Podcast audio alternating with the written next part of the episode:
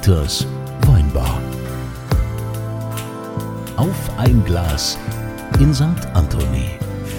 Hier seid ihr genau richtig.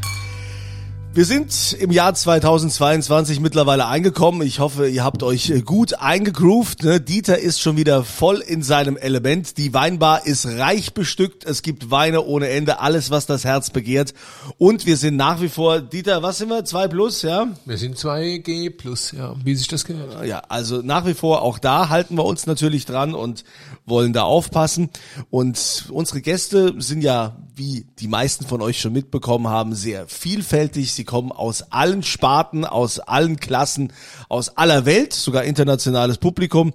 Und hier ist jeder willkommen, hier ist jeder gleich. Aber vielleicht zu Anfangs kann ich es noch sagen, ähm, wenn ihr uns hört auf dem Podcast, wäre schön, wenn ihr uns auch folgt über Instagram. Dieters Weinbar gibt's jetzt auch auf Instagram. Da kriegt ihr aktuelle Infos zu den Gewinnspielen, zu den Podcasts. Wir freuen uns, wenn ihr uns da ein Like dalasst. Ähm, Dieters Weinbar auf Instagram. Und jetzt immer, wenn die schwere Tür aufgeht, fragt der Dieter, Was wollen denn trinken? und diese Frage geht heute an den Kai. Kai, du bist unser Gast. Was darf sein? Ja, hallo, ähm, ich bin so eine Riesling-Schnute. Ich würde mal so einen Rheingauer Riesling probieren wollen, wenn sowas da ist. Guck mal, und wie es der Rheingauer. Teufel will, gell? Es ist immer wieder, das ist jetzt die 148. Folge und irgendwie habe ich es voll drauf. Ich weiß immer, was die Leute wollen. Zufälligerweise habe ich einen 2018er Kietrich Gräfenberg Riesling, großes Gewächs vom phänomenalen, vom herausragenden, von meinem Herzensweingut Robert Weil offen. Oh, das ist doch schön. Das schenken wir direkt mal Gell? an. Ist ja wie ein Feiertag. Also, Stößchen. Zum Wohl. Willkommen. Kling, kling. Ist einfach gut. Ist noch viel zu jung, aber ist einfach gut. Herrlich. Gute Sache kann man auch jung trinken. Das ist mein Credo, das weißt du. Und Ja, viel. ja, ich lerne ja, lerne ja hier von, von unserem Meister Dieter. Kai, du, was machst du? Stell dich mal kurz vor, was, was machst denn du so? Beziehungsweise du kommst natürlich in die Weinbar, weil du trinken willst, ist klar, wollen so, alle. Was machst du so? Aber was machst du sonst so im Leben? Ja, ähm, ich bin Geschäftsführer. Zusammen mit meinem Vater ähm, führen wir die, das Backhaus Schröer.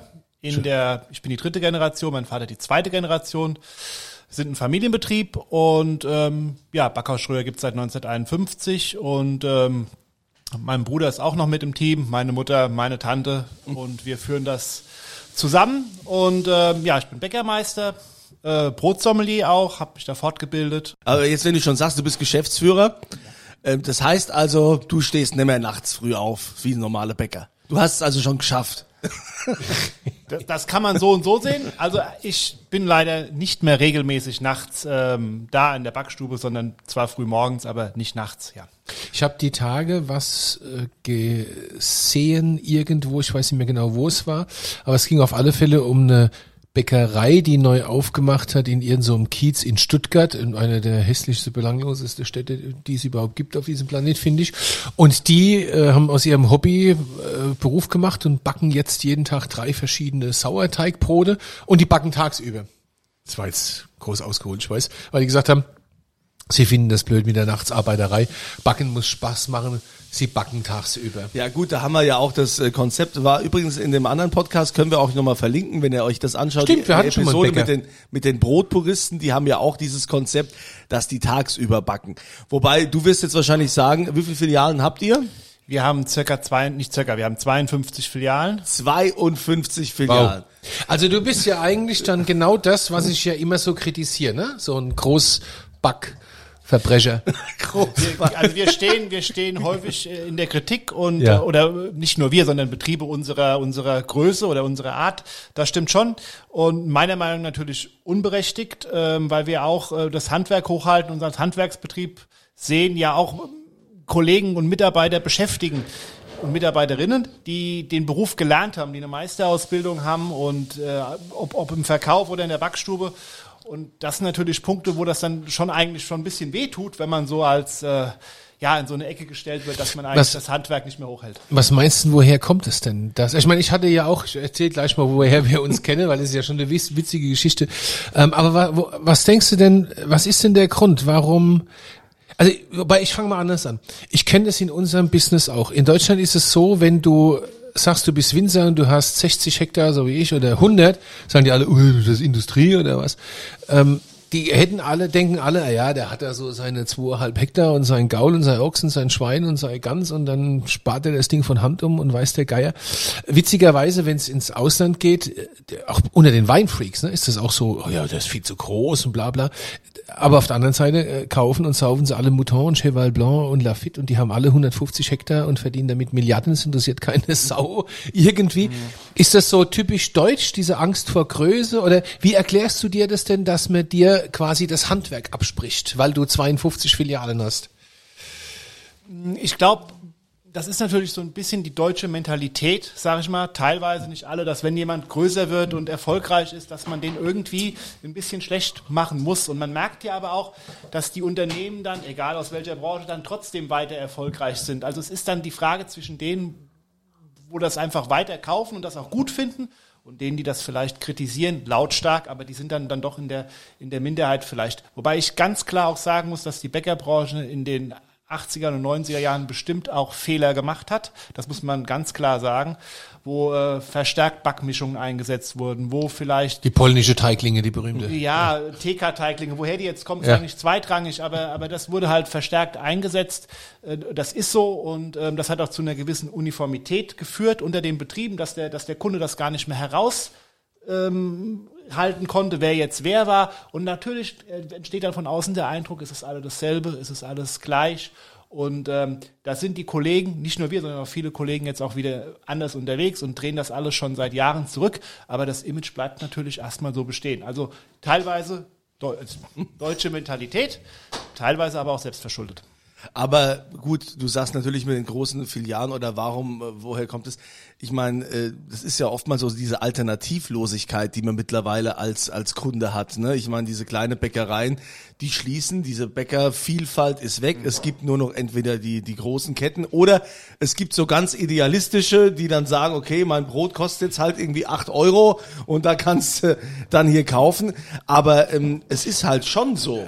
Aber, aber ich meine, da beißt sich ja die Katz oder die Maus in den Schwanz? Wer beißt sich in den Schwanz? Die Katz. Ja. Die, weiß gar nicht, wie heißt denn der Spruch? Die oder Katz, die Katz die Maus beißt keinen Faden ab und die Katze beißt sich in den Schwanz. So war es genau, weil die Katze ja im Kreis. Ja. Danke, Matthias. Danke, Matthias, ähm, unsere Ordonnanz, das, immer wieder. Auf der einen Seite wird gejammert, ja, die ganzen kleinen Bäcker sind weg. Dann frage ich mich ja, warum, wenn keiner hingeht. Also, ihren Grund muss es ja haben, dass die nicht mehr existieren, weil nämlich keiner mehr hingegangen ist. Oder sie, ja, also alle bequem sind und kaufen ja. ihren Krempel im Discounter. Aber dann, dann würde mich ja? mal interessieren, ich meine, das Problem hat man ja auch bei Metzgereien und so weiter, die dann immer sagen, ja, die Supermärkte haben uns, äh, haben uns das alles weggenommen. Dass die, da haben wir ja aber gelernt, was in Metzgereien liegt in der Folge mit dem Jürgen David. Das haben ne? wir mit Jürgen David auch gemacht, könnt ihr auch nochmal im Podcast nachhören. Aber warum, also man hört ja immer das, man muss expandieren, man muss groß sein, um überhaupt noch bei dem Rad mitdrehen zu können, um überhaupt von dem Kuchen was äh, abzubekommen. Und wenn wir dich schon mal da haben, äh, Kai, vielleicht kannst du uns mal erklären, warum müsst ihr eine gewisse Größe haben, um auch erfolgreich zu wirtschaften? Ja, also mit ähm, dadurch, also wenn man größer wird, hat man natürlich gewisse Vorteile in der Produktion, ja, weil man einfach äh, ja durch durch größere Mengen einfach effizienter produzieren kann ähm, und auch zum Beispiel die lebensmittelrechtlichen Vorgaben. Ja, wir müssen ja heute äh, die Nährwerte kennzeichnen, wir müssen die Allergene kennzeichnen, das ist alles notwendig, das ist auch alles richtig. Ja, ich habe einen Mitarbeiter, der das macht für 52 Läden, ja, und wenn heute ein kleiner Betrieb muss ja auch nebenher quasi diese Arbeiten, mhm. der Bäcker nebenher quasi diese, diese rechtlichen Vorgaben alle umsetzen. Und das macht es natürlich jetzt mit jeder neuen Vorgabe, die vielleicht an sich von der Regierung gut gemeint ist, gar keine Frage, wird das immer schwerer. Also das ist so ein, so ein Fall, wo man ganz klar sagen muss, dieses, dieses Verwaltungskonstrukt drumherum wird natürlich leichter finanzierbar, desto größer das Gesamtunternehmen ist. Ja, ist bei uns das nicht ist, anders. Denke ich, ja. Also du heute, heutzutage, früher warst du im Felden, im Keller. Heutzutage verbringt selbst mein Sebastian, ach, den kennen wir ja mal im, mein Produktionsleiter, verbringt äh, zwei Drittel seiner Arbeitszeit am Schreibtisch, ja. Das ist einfach so. Ja, aber das ist aber auch schön, ne? Äh, mittlerweile sind viele auf der Straße und jeder, überall sagen sie noch, äh, Corona ist schuld oder die Politik ist schuld. Ja. Das kann ja irgendwo auch nicht sein, dass die Politik irgendwie an allem, an allem schuld ist. Naja, gut, das sind ja nun mal diejenigen, die uns, äh, die dafür sorgen, oder anders, die uns die Leitplanken bauen. Gell? Also so, so eine Politik baut Leitplanken, eine EU baut Leitplanken, der, die deutsche Politik ist zu zwei Drittel ihres äh, Tagesgeschäfts damit beschäftigt, die EU-Leitplanken, Richtlinien umzusetzen, die bauen uns die Leitplanken. Wenn die scheiße sind, fahren wir neben raus. So einfach ist es. Ja, Ja gut, also ich kenne das noch mit meinem Opa damals, mit der Schlachthof und so, musste ja dann auf EU-Richtlinie umgebaut werden, entsprechende Standards, wo ich mich heute noch frage, ob diese Standards, die die EU uns Deutschen da auferlegt hat oder auch den Mitgliedstaaten, ob das in anderen Mitgliedstaaten wie Spanien und Italien sonst wo genauso äh, hochgehalten wird wie bei uns. Also Die Franzosen haben eins der strengsten Weingesetze der Welt. Ja. Punkt. ich habe jetzt mal eine künstliche Pause gemacht. Nein, die machen natürlich alles ordentlich. Wir, wir ist alles wir gut. verstanden. Ja, ja. Aber äh, Kai, aber äh, wir wollen ja jetzt nicht hier über, wobei gut, den den Loop muss man machen. Ähm, ich, also ihr habt mal irgendwann bei uns hier in Wiesbaden, ich bin ja Wiesbadener, ähm, also ich lebe in Wiesbaden, ich, deswegen bin ich Wiesbadener, sagt man so, ne? Oder? Ja, weil eigentlich komme ich ja aus Lu. Ich komme aus Lu, ja, aus, aus dem Aleppo rein, von Rheinland-Pfalz, ja. Äh, ist die Tage, waren die Tage in der FAZ auch wieder ein bitterböser Artikel über Ludwigshafen? Du sollst nicht immer so lang ausschweifen, wenn man es ganz Ja, kurz ja, gesagt hat, ja, ja. Dieter. Ja, das Sinnes ist, erweitert. Aber das ist also ja ihr so, wart mal, in so ihr einer habt Weinbar angefangen steht, in Schierstein. Das ist ein, ein, ein Stadtteil, glaube ich, ne? wenn ich es richtig weiß, das ist ein Stadtteil von Wiesbaden. Also Wiesbaden-Schierstein, ja, ist ein Ja. Stadtteil von, von Da, Wiesbaden. da ist eure kurz- Wurzel, oder? Nein, die Nein? Wurzel, Oh, äh, okay. die Wurzel ist in, in Geisenheim eigentlich. Was? Ja, Rheingauer? Da hat mein Opa und meine Oma 1951 den Betrieb gegründet. Rheingauer? Aber, ja, aber schon nach zwei Jahren, nach zwei Jahren, ähm, ist man umgezogen und hat die Bäckerei übernommen in äh, Wiesbaden-Schierstein. Und ist da, also, Ah. Also mal, sei der Schiersteiner. Schiersteiner eigentlich, ja. Ja, ja. Und seit 53 sind wir dann an dem Standort in Schierstein, wo auch heute noch ein Teil der Ware hergestellt wird. Und wie kam es denn dann, dass aus einer Oma-Opa-Bäckerei so ein 52 äh, Läden-Filialist wurde? Wer war das dann dein Vater? Warst du das? Oder wer, wer und, und warum und überhaupt? Weil der Matthias fummelt an unserem Gast rum und achso, der macht Fotos. machen ja auch. Fotos für ja, Instagram ja, das seht ihr auf Co. Instagram. Ne? Ja, da, auf Instagram gibt's auch künftig dann irgendwie so ein bisschen Videos und Outtakes und so. Also, sag mal, wie Das kam fängt, das? Das ist, fängt einfach an, ohne große Strategie im Hintergrund, dass man sich da ne, was Langes zurechtlegt. Das ist einfach so, dass äh, die Bäckerei dann in den 80er Jahren äh, gab es halt Veränderungen ähm, in diesem Wohngebiet, verkehrsmäßig und man konnte die schlechter erreichen. Und dann hat mein Opa halt eine Filiale oben auf der Hauptstraße in Schierstein eröffnet um halt dort besser für den Kunden erreichbar zu sein. Na, also immer irgendwo aus einer Situation heraus. Ne? Und dann ist das zweite, die zweite Filiale ist dann ein Kollege, der, äh, der sehr früh ähm, im Nachbarort in Frauenstein sehr früh seine Bäckerei aufgeben musste und hat sie dann meinem Opa auch gegeben. Ja, und das war dann die zweite Filiale. Und so äh, ist das dann weiter fortgegangen. Ne? Also das war nicht irgendwo eine Strategie, man braucht x Filialen. Ähm, und irgendwann äh, kam dann mein, mein, mein Vater, äh, hat dann den Betrieb äh, übernommen und äh, mein Opa ist relativ früh gestorben. Also mein Vater hat den Betrieb auch äh, sehr früh übernommen und ähm, hat dann auch äh, gleich eine, eine gesundheitliche Einschränkung gehabt. Ne? Hat so eine, eine Mehlstauballergie und Asthma da draus.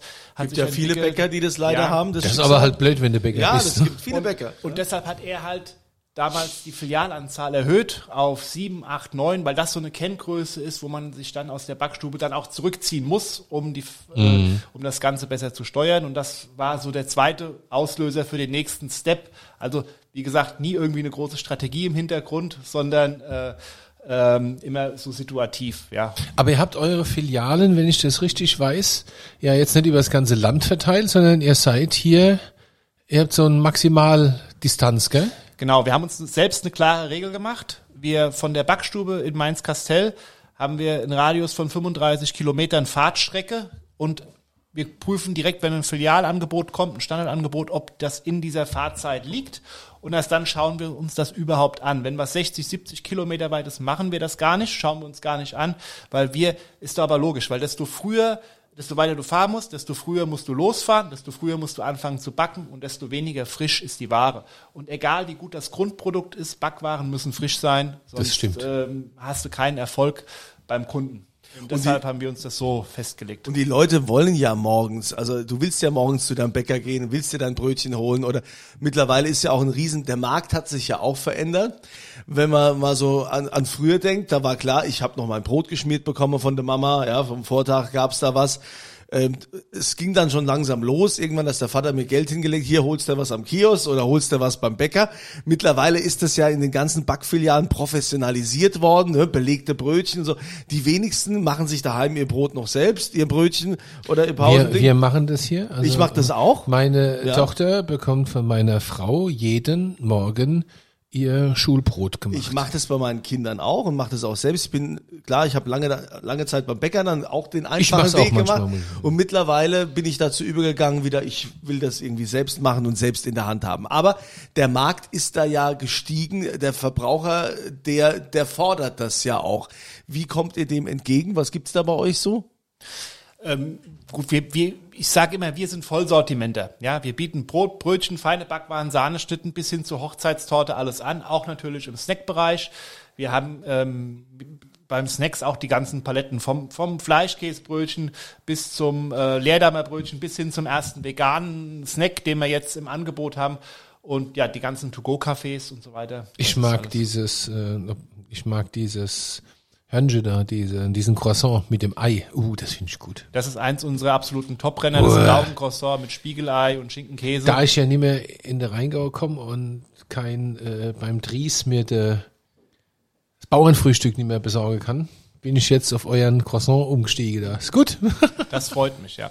Aber wie entkräftest du denn, also wir, wir hatten ja letztens zum Beispiel einen wie, wie die Brotpuristen, ne? Der hat einen, einen Und er hat geschimpft. nur Gott hat er auf die Bäcker geschimpft. Ja, der Sebastian Deuvel hat, hat gesagt, er liebt Brot und er kam ja zu dieser Brotgeschichte, weil er selbst experimentiert hat und weil er sich das alles angeeignet hat und hat dann auch eine Lehre gemacht und hat das alles gelernt. Weil ihm das ganze Brotangebot und so Sachen, die es in den Filialen überall bei verschiedenen Bäckern gibt, nicht schmeckt. Man muss da ganz anders rangehen. Alte Rezepte, weil die meisten Bäcker und die Großfilialisten, die machen sich das ja alles so einfach. Wie machten ihr das? Also wir haben keinerlei Backmischungen, Vormischungen oder Teigsäuerungsmittel oder irgend sowas. Wir machen unseren Sauerteig selbst, klassisch im, im Kessel. Und ähm, wir haben, kaufen unser Mehl ein äh, bei unserer Mühle, die ist 70 Kilometer von uns entfernt, ja, die äh, Bindewaldmühle. Wir holen Produkte aus der Region, wie wir sie bekommen und wir haben Rezepte, die sind teilweise auch von meinem Opa noch. Natürlich gibt's auch heute neuere Trends, wo man, wo man verfolgt, aber wir tun auch nichts in irgendwie ein Brot, was da prinzipiell grundsätzlich nicht reingehört. Und von daher mag der Kollege recht haben. Es gibt mit Sicherheit Kollegen, es gibt ja auch diese Backmischungen am Markt. Wir, wir kennen das ja alles, wir, die Produkte, wie die heißen, und die werden auch von Kollegen eingesetzt, aber nicht, eben nicht für, von allen. Und es wäre schön, wenn jemand dann das auch nicht pauschalisiert. Also das ist doch aber wirklich tatsächlich mal eine ganz, das ist immer die Kernaussage. Ne? Also du kannst 52 Filialen haben, so wie jetzt hier, die Bäckerei Schröer, und backst trotzdem ganz normal dein Brot, so wie man es handwerklich erwartet. Also es ist eben kein Widerspruch. Ne? Also Es ist kein Widerspruch. Nein. Größe schließt Handwerk nicht aus. So einfach ist es. Aber dennoch gibt's wahrscheinlich gewisse Einschränkungen. Ich bohre da ja immer noch mal nach, die jetzt so so ein ein, ein investigativ nee, so, so ein. Künstler wie jetzt der, der Sebastian Doll von den Brotpuristen, was der leicht machen kann, wenn du aber so viele Filialen irgendwie versorgen musst, da ist es ja auch schon logistisch eine Herausforderung. Da muss man ja also auch überlegen. Ich kenne zum Beispiel auch einige Bäcker, die, ähm, die sind Einzelkämpfer, die haben eine Filiale und die produzieren dann immer einen Tag das, einen anderen Tag das und dann wird das Schock gefrostet und das schmeckt am nächsten Tag genauso frisch und genauso super und dafür hat er ein riesen Sortiment. Also das heißt, vielleicht, weiß ich nicht, wie das bei euch ist, so gewisse Tricks wendet man ja schon an. Wahrscheinlich werdet ihr auch irgendwas haben im Sortiment, was zugekauft ist, was jetzt nicht alles made by Schröer ist. In der Tat, Zukauf machen wir nicht. Ja, also Okay. das, das äh, mal Punkt eins. Ähm, wir müssen natürlich, jetzt kommt's, wenn wir äh, ein Brötchen, ein Brötchen ist frisch vier, fünf, sechs Stunden, wo man wirklich sagt, jetzt habe ich echt ein frisches Brötchen. Das kann ich natürlich nicht nachts um zwei in der Backstube backen und in den Laden fahren und erwarten, dass der Kunde dann, der es dann vielleicht um 10 Uhr kauft, darüber jubelt. Egal wie gut das Rezept ist und die Grundrezeptur, weil es einfach nachlässt. Deshalb backen wir unsere Brötchen im Laden. Aber die Brötchen, die im Laden gebacken werden, werden komplett im Laden gebacken. Es ist kein Produkt, was halb gebacken, eingefroren wird und dahin kommt, sondern es wird das Teigstück runtergekühlt, nicht gefroren, also noch im Plusbereich, in den Laden geliefert und dort dann komplett im Ofen gebacken. Und in unseren Läden, da kann auch jeder reingehen, da stehen Öfen der Firma Debug. Wenn ich google, Debug ist einer der größten äh, oder der ältesten Ofenhersteller, Backofenhersteller in Deutschland. Und ähm, das sind einfach kleine Öfen, wie sie aber auch in der Backstube auch stehen. Und das ist unsere Maxime, dass wir halt versuchen, die Frische halt in den Laden zu bringen, aber das darf nicht irgendwie anders gemacht werden mit irgendwelchen Hilfsmitteln oder so. Und das, und das merkst du, ich kann das jetzt mal, ich darf das jetzt mal bestätigen, weil ich habe ja hier äh, von dem, wo ich wohne, äh, fußläufig äh, zwei Minuten, nach Quatsch, zwei Minuten, 45 Sekunden habe ich eine Schröer-Filiale. Du merkst, dass sie das selbst backen, weil manchmal ist es ein bisschen grosser und manchmal nicht. Ja, also du, du das ist einfach so. Ja, aber du- dieser Unterschied, ist, das macht's ja, aus. ja, aber ich finde das total cool. Also ähm, es gibt so ein Produkt im Hause Schröer, ich, ich, wir gleiten gerade in Werbung ab, das ist das Schoko-Culture. Das ist, ich muss euch das sagen, Leute, ganz ehrlich, wenn ihr mal nach Wiesbaden kommt und das beste Schokobrötchen der Welt essen wollt, dann müsst ihr zum Schröer und müsst ein Schoko-Culture essen. Und das Schoko-Culture, das ist ein, ein Schokoladen, ein Schokobrötchen. Was, Schokokarlchen oder was? Wie Karl, der Karl. Und es heißt Kalscher mit ah, ja, SCH. Wir sind hier in Hessen. das ist, äh, Ja, ja, Kalscher. ja. Mit Kalcher, Kalcher. Kalcher, Schokokalcher. Und, ähm, und du merkst ganz genau, ob da jetzt Stress war oder nicht, weil dann war es halt immer eine Minute zu viel im Ofen und dann ist es nicht schlotzig, dann ist es halt knackig, ja. Also, das ist, da wird gebacken, tatsächlich, ja. Ich kann es nicht anders sagen. Und ich darf sagen, ich war großer Skeptiker, ja. Also, der allergrößte. Gut, du bist ja generell skeptisch und das ist Immer. ja auch gut so, ne? Also im Dieter, dem dem's mal recht zu machen, ist ja schwierig, ja.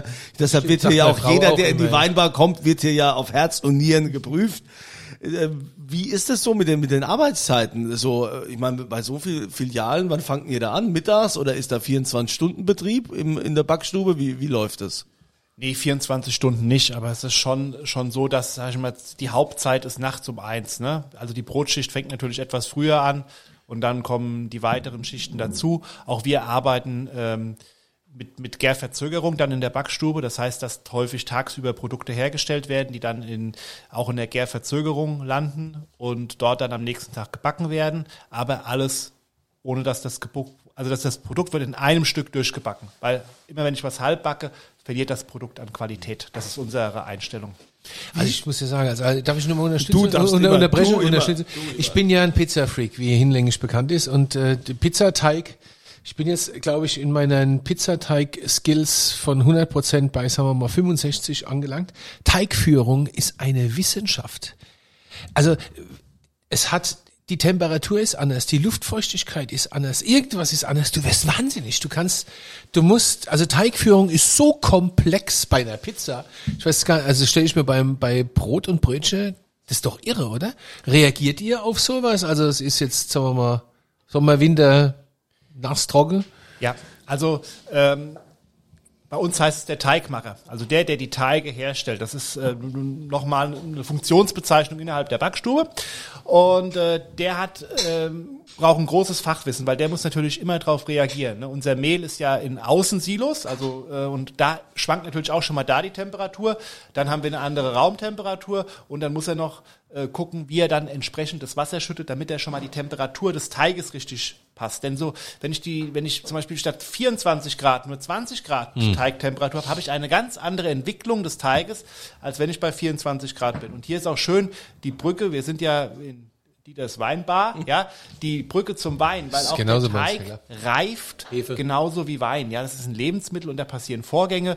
Teigruhe schafft ähm, ein besseres Aroma äh, und überhaupt Aroma und ist auch eine Verquellung. Ja, das heißt, Produkte, die länger geruht sind, haben tendenziell eine bessere Frischhaltung. Völlig ohne irgendwelche Mittelchen oder Zusätze, die es da gibt. Und ähm, das ist, äh, das ist das, was, was wir anstreben. Und das ist auch das, was man beachten muss, was so ein Fachmann auch dann drauf haben muss. Ja, der muss bei der richtigen Temperatur stehen und dann gibt's zig verschiedene Arten der Teigführung. Unser Sauerteig, der liegt zum Beispiel 20 Stunden, also für die, für die Roggenbrote, bis er voll, voll gereift ist. Und jetzt haben wir ja hier in unserem, zum Beispiel in unserem St. Anthony Brot haben wir ja Da kommen wir gleich dazu, ja. Dinkel-Sauerteig. Da haben wir nochmal eine, keinen Roggensauerteig, sondern einen Dinkel-Sauerteig drin. Der liegt 16 Stunden. Ja, der ist dann etwas milder. Und wenn ich zum Beispiel den Sauerteig sehr kalt und fest führe, dann habe ich einen hohen Essigsäureanteil und einen niedrigen Milchsäureanteil. Und dann kann es mir passieren, dass ich das Brot esse und habe dann hier so ein, äh, kann ich ja, wir sind ja im Podcast, dass ich neben am Gaumen so ein Bitzeln Er hat hab, sich an zu Gaume gefasst gerade.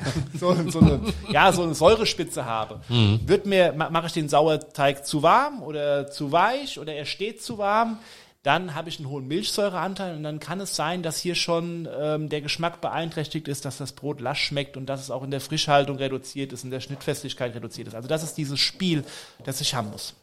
Also ich bin ja, gehöre ja zu einem der maximal ähm, enttäuschten Großfilialisten oder Großfilialisten äh, Das, äh, ja, Konsumenten ja. dieser, dieser ganzen Bäckereien, weil ich diesen Einheitswahn, also so, so mit den Brötchen, die schmecken irgendwie alle gleich, ja, da, da ist nichts, also wenn gehe ich schon dann eher auf Brot. Ich kenne jetzt natürlich dein Sortiment nicht. Hast du denn auch sowas, äh, so rein Vollkorn und so auch so für, für Allergiker? Gibt es da Dinge, wo ihr drauf achtet? Also wir haben ein Dinkel-Vollkornbrötchen zum Beispiel. Also der, ich muss grundsätzlich sagen, die Vollkornschiene oder äh, auch die, die, der Dinkelbereich, der ist in den letzten zehn Jahren extrem gewachsen. Ja, wir hatten früher, als ich angefangen habe mit Dinkel, da habe ich dann mal einen 25 Kilo Sack pro Woche bestellt. Mittlerweile haben wir ein Silo umfunktioniert vom, vom Roggenmehl weg, von einer Sorte Roggenmehl weg und da ist jetzt Dinkel Vollkornmehl drin. Also so ist da der Verbrauch. Und da haben wir, wir haben ein tolles Dinkel Vollkornbrot, weizenfrei. Wir haben ein, ein Dinkel-Vollkornbrötchen, auch weizenfrei. Und ähm, auch jetzt das, ähm, wo wir später noch zu kommen, das St. Anthony-Brot ist auch weizenfrei für die Leute, die halt kein Weizen essen können möchten oder da sensitiv drauf reagieren. Ja, Weizen ist zum Beispiel so, ich habe also, wenn, wenn so wenn so losgeht mit den Frühblühern und so, dann bin ich Oh ja, allergisch. richtig, und wenn ich dann, Thema, wenn ja. ich das dann Ja. mit Weizen kombiniere, ja, Ja, dann ist bei weg, mir. Nase Ende. komplett zu. Aber wie du schon gesagt hast, hier natürlich Dieters Weinbar ist ja hier an das Weingut St. Anthony in Nierstein angegliedert und da Dieter ja auch ein riesen Genussmensch ist, äh, ne, Was man im Gegensatz zu dir mir nicht ansieht. Das, Das ist aber, musste ich jetzt das mal ist, so- ist auch nur der Unterschied. Du trinkst halt mehr Wein und ich esse mehr Brot dazu. Du meinst, ja, das, das, das, bisschen, was ich esse, kann ich auch ja, trinken. Bei ja. mir sind das die Kohlenhydrate, die da entsprechend äh, ansetzen. Aber klar, für dich war wichtig zu sagen, neben dem Wein möchtest du auch ein eigenes Brot. Das ist schön, dass du äh, darauf kommst, lieber Andreas. Vielen Dank für diesen Ja, für diese. Brücke. Ja, nee, tatsächlich. Also ich, äh, wir haben im letzten Jahr haben wir eine wunderbare äh, Reihe gemacht, die hieß Unser Aufbruch. Ich glaube, da haben wir schon mal drüber geredet. Das Weingut Robert Weiling-Kittrich, das Weingut Badenfeld-Spanier, König Gillot und das Weingut St. Anthony. Wir haben uns zusammengetan, haben einen Wein gemacht, haben äh, für die Gastronomie, haben ein paar tolle Events gemacht. Und auf einem dieser Events habe ich den Kai kennengelernt, also unseren heutigen Gast. Aber nicht zufällig, sondern weil der Steven, der Steven Butler, der äh, ein lieber Freund seit langen Jahren von mir ist und bei uns die PR macht. Der eine oder andere kennt ihn ja auch. Tatsächlich auch so ein bisschen Marketing und PR für Schröer macht und sagte hier, du musst mal Brot vom Schröer probieren. Da sage ich, nee, habe ich keinen Bock zu. Äh, polnische Großfilialist, Teigling, Verbrecher, äh, ohne mich, ja. Ich kannte das Schokokalsche und dachte, naja gut, blindes Huhn fit Amokon. Und naja, also lange Rede, kurzer Sinn, auf einmal saß auf einer Veranstaltung von unser Aufbruch, saß der Kai neben mir und hat mir eine Tüte Brot und Brötchen mitgebracht. Die habe ich probiert am nächsten Tag und dachte, ach guck mal da, der kann ja Brot backen. Und dann habe ich mir auch tatsächlich die Bäckerei anschauen dürfen und alles und habe gesagt, pass mal auf, es gibt so einen großen Traum von mir und das ist der eines Emmerbrotes. Also Emmer ist so ein Urkorn. Das ist so eine Urkornsorte, die ich unglaublich genial finde, wo ich das Mehl auch schon öfter mal benutzt habe, um Pasta zu machen. Das ist sehr komplex, aber halt sehr anders und ich wollte schon immer mal ein Brot aus Emmer. Dann habe ich zu Kai gesagt, kannst du sowas? Und dann sagte er, ja, äh, Emma habe ich jetzt nicht, aber irgendwie kriegen wir das hin. Und dann war meine, mein nächster äh, Ding war, wenn Emma, dann muss es Demeter zertifiziert sein, weil wir sind ja ein Demeter zertifiziertes Weingut. Und ich werde jetzt nicht irgendwelchen komische Krempel da äh, zu Brot verarbeitet haben wollen. Und ja, und dann waren das so die Voraussetzungen. Ne? Es muss Emma sein, es muss Demeter zertifiziert sein, es darf nicht aus äh, Papua-Neuguinea kommen. Schön, Und wenn, man, dann- wenn man so ein paar Aufgaben gestellt Ja, ja, ja, ja. Ich bin ja einfach, ich bin du, ich bin ja da ganz einfach zufriedenzustellen. Aber wir mögen die Herausforderung. Ja, und dann sage ich, Kai, äh, wie sieht das aus, ja? Kriegst du sowas hin? Und dann sagt er ja. Ja, wie, Und dann haben wir angefangen zu backen. ja. Und wie bist du daran gegangen, diese Aufgabenstellung? Ja, also wir hatten schon ein bisschen Erfahrung mit diesen sogenannten Urgetreide. Emmer ist ja ein Urgetreide wie Einkorn und im Grunde Dinkel auch. Und ähm, ja, da haben wir zunächst mal das Mehl gebraucht, haben dann eine Mühle gesucht, die uns dieses Mehl, dieses Emmer Vollkornmehl malt. Ne? Und wir haben hier ganz in der Nähe, in der Nähe von Stromberg eine Mühle gefunden, die, die Krusskopfmühle. Und die Also ähm, das sind so 35 Kilometer von hier entfernt. Genau, genau. Und die haben ähm, ja uns ein super Demeter Emmer Vollkornmehl gemahlen. Damit haben wir ein Brot gebacken. Ähm, zunächst äh, haben wir da mal nur 20 Prozent von dem Emmer Vollkornmehl eingesetzt und jetzt sind wir aber mittlerweile auf 30 Prozent angestiegen. Und äh, die restlichen Mehlbestandteile ist Dinkel und damit ist das Produkt natürlich auch, wie ich schon gesagt habe, weizenfrei. Und wir haben das dann noch, noch weiter verbessert. Wir haben dann immer wieder ja, Muster gemacht. Dann haben wir gesagt, hm, es geht in die richtige Richtung, aber es fehlt noch ein bisschen was. Ähm, wir haben es dann haben dann ein bisschen Buttermilch reingemacht, weil gerade Buttermilch gibt so eine so eine feine milde Säure, die die ja ist auch ein Dinkelsauerteig drin, habe ich ja auch schon gesagt und diese Säure aus dem aus dem Dinkelsauerteig, der die sehr mild ist im Vergleich zu so einem zu so einem knackigen Roggensauer, ist die sehr mild und das mit dieser Buttermilch sorgt für, für, für ein tolles Aroma. Und ähm, auch ein bisschen Honig ist drin, weil gerade diese Urgetreide, dieses, diese, dieses nussige Aroma des, äh, des Emmers oder auch des Dinkels, wenn das mit so ein bisschen Honig unterstützt wird, nicht viel, also keine Angst, da sind keine Unmengen Zucker drin, äh, aber der Honig stützt also auch noch Der Honig ist ja auch guter Aroma. Zucker, selbst wenn Ja, Zucker drin genau, ist. genau. Also wir haben haben es dann jetzt über die letzten paar Monate immer mal wieder hin und her probiert und gemacht und getan und sind jetzt quasi, also was wir, also Kai ist jetzt, geht jetzt in Serienreife. Also es wird jetzt, es gibt jetzt dann das St. Anthony, Emmer, Dinkel, Emmer, Urkorn, Dinkel, Vollkorn, Brot. Das gibt's jetzt, das gibt's dann in allen äh, Schröer-Filialen, an allen 52 hier in der Region und natürlich bei uns im Weingut zu allen Veranstaltungen, zu allen Weinproben. Und wenn einer möchte, dann schicken wir es ihm natürlich auch gerne zu. Es ist ein, Kunzelein, wir kauen gerade beide, Ja, warum es ist, ein, es ist ein Wahnsinnsbrot geworden. Also man ist natürlich eh Total auf sowas, mit, mit sowas, das ist ja wie wenn du Kind hast, ne? Also das liebst du ja doppelt und dreifach, egal wie scheiße es ist. ja, andere sagen, hey, du hast ein Arschlochkind, du, ich hau dich, du Depp. Ja.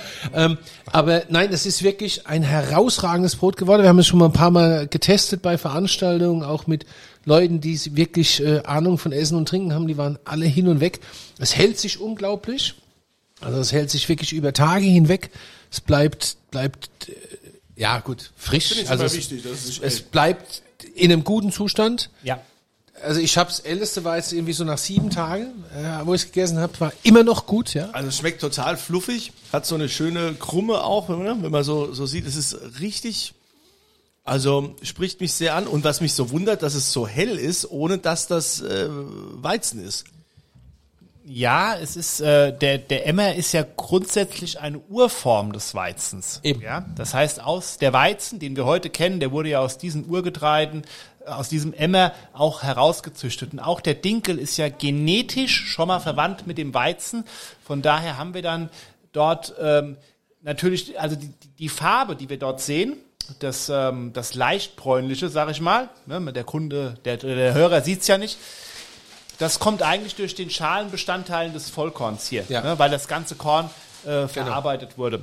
Und, ähm, Vollkorn, genau. Genau, und das gibt dem ganzen Produkt einen, einen tollen Charakter, ja. Also ich bin mega happy und super zufrieden und ich kann es kaum erwarten, dass das Ding in Serie geht. Und wir werden, wir werden, ich scheiß euch zu mit meinem Brot. Wer hat's gesagt? Weißt du noch? Mario Adolf. Genau. Key Royal. Genau. Jawohl, genau. Ich scheiß dich zu mit meinem Geld. Also mir schmeckt's, wie man hört. Ich find's gut, ich esse ja gerne Im. Hintergrund, die Katz kriegt's auch gerade und find's auch total spannend, ja. Aber Kai, wenn wir dich schon mal da haben, was noch eine Frage ist, das Handwerk, die Zukunft des Handwerks, wie schwer ist es denn für dich, gerade wenn man natürlich so eine riesen Backstube hat und so viele Filialen, auch entsprechendes Personal. Ähm, okay, fangen wir, Personal ist wahrscheinlich schwierig und Auszubildende wahrscheinlich noch schwieriger.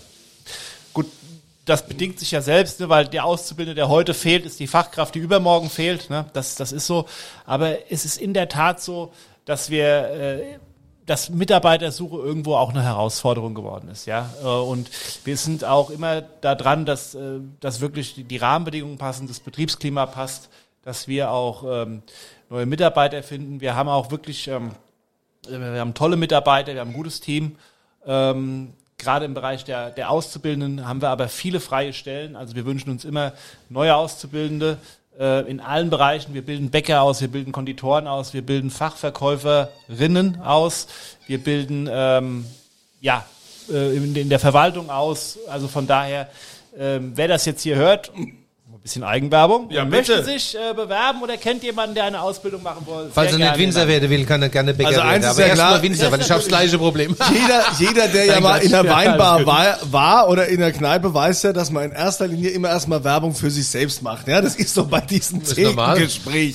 So. Ja, würde mich auch freuen, wenn der Beruf des Bäckers, wenn es den noch lange gibt, wenn man die Leute dazu hinkriegt, die natürlich dann auch nachts arbeiten müssen, nachts aufstehen. Ich meine, ich habe selbst, äh, bin ich 15 Jahre nachts um drei aufgestanden. Das ist nicht so einfach, äh, das, aber man gewöhnt sich an alles und äh, ich finde diese Nachtarbeit und die Nacht hat auch viele Vorzüge, ja.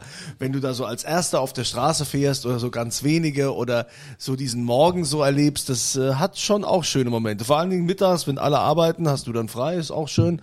Also kann ich nur empfehlen. Und nicht zu vergessen die Nachtzuschläge, die sind Die gibt's auch. Die gibt's auch, die zahlen wir natürlich auch und ähm, Die zahlen das wir nicht. Bei uns gibt's eher Super, Abschläge. Wenn, wenn ich gewusst hätte, dass es sowas gibt wie Nachtzuschläge, dann ist mir alles entgangen. Lieber, Wärst du Bäcker geworden, oder was? nee, aber ich hätte dann mal vorher gefragt. Bäcker Kunze. Kein Problem, wir suchen noch. Ja, ist das, das Ober glaub- ist Metzger, Also ich, Enkel ist Bäcker. ich esse es lieber, als dass ich das äh, Brot äh, dann da selbst mache. Aber ich bin ja auch. sehr wissbegierig und würde mir das äh, gerne mal auf jeden Fall äh, zeigen lassen. Also, lieber Kai, es hat uns sehr viel Spaß gemacht. Äh, Du wirst uns ja noch ein bisschen was hinterlassen, indem wir ja dieses St. Anthony Brot in Zukunft haben und probieren und essen können und deine Filialen äh, weiterhin auf Wachstumskurs. Es wird ja nicht bei den 56 bleiben. 52. Aber ich glaube, er macht eher welche zu als auf, gell? Es gibt immer einen Strukturwandel. Ne? Äh, Standorte verändern sich, Ge- Gebiete verändern sich und da müssen wir uns anpassen. Aber grundsätzlich haben wir jetzt nicht das Bestreben, irgendwie 100 Filialen aufzumachen, weil wir natürlich auch diese Begrenzung der Kilometerzahl uns auferlegt haben. Also wir wünschen dir auf jeden Fall eine glückliche Hand weiterhin. Vielen Dank, dass du da warst. Ja, und ich sag vielen Dank für das tolle Brot. Also Ja, es hat also viel Spaß gemacht. Wirklich lecker, Das lecker, war lecker. echt, äh, und ich freue mich auf die Zukunft dieses Brotes. Die Zukunft. Vielen Dank. Anthony Brot. Ja, die Stell Emma, dir das mal vor. die Emma Dinkel Zukunft hier. Also es ist sehr fluffig, kann ich nur sagen. Äh, natürlich gibt's wie immer wieder was zu gewinnen. Dieter gibt einen aus. Ja, der Dieter gibt immer einen aus, ja. Deswegen kommt der Dieter auch zu nichts, weil er immer einen ausgibt. Also, wir verlosen heute äh, sechsmal eine Flasche Arnaio von meinem lieben Freund Martin Kerres.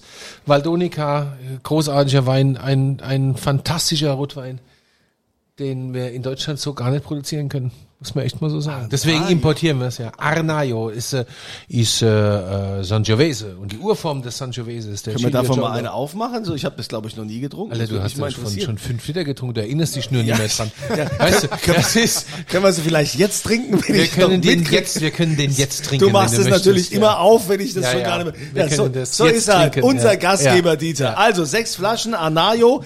Welche Position hat Kai Schröer im Unternehmen in der Bäckerei Schröer? Was? Ah, Hausmeister. Welche Okay. Position begleitet er da? Und das äh, könnt ihr natürlich dann angeben auf der St. Anthony Podcast Seite. Ne, St. Anthony gibt es einen Podcast-Reiter, da gibt's dann A, B oder C. Ihr gebt eure Daten an, wählt aus und nehmt an der Verlosung teil. Und natürlich freuen wir uns auch, wie ich schon anfangs sagte, über jedes Like und jedes Follow, wenn ihr auf der Dieters Weinbar Seite einfach mal nachschaut auf Instagram, uns hier folgt und mit dabei seid und up to to date. Dann bis zum nächsten Mal, wenn hier wieder die schwere Tür aufgeht und der Dieter fragt, Was wollen denn trinken?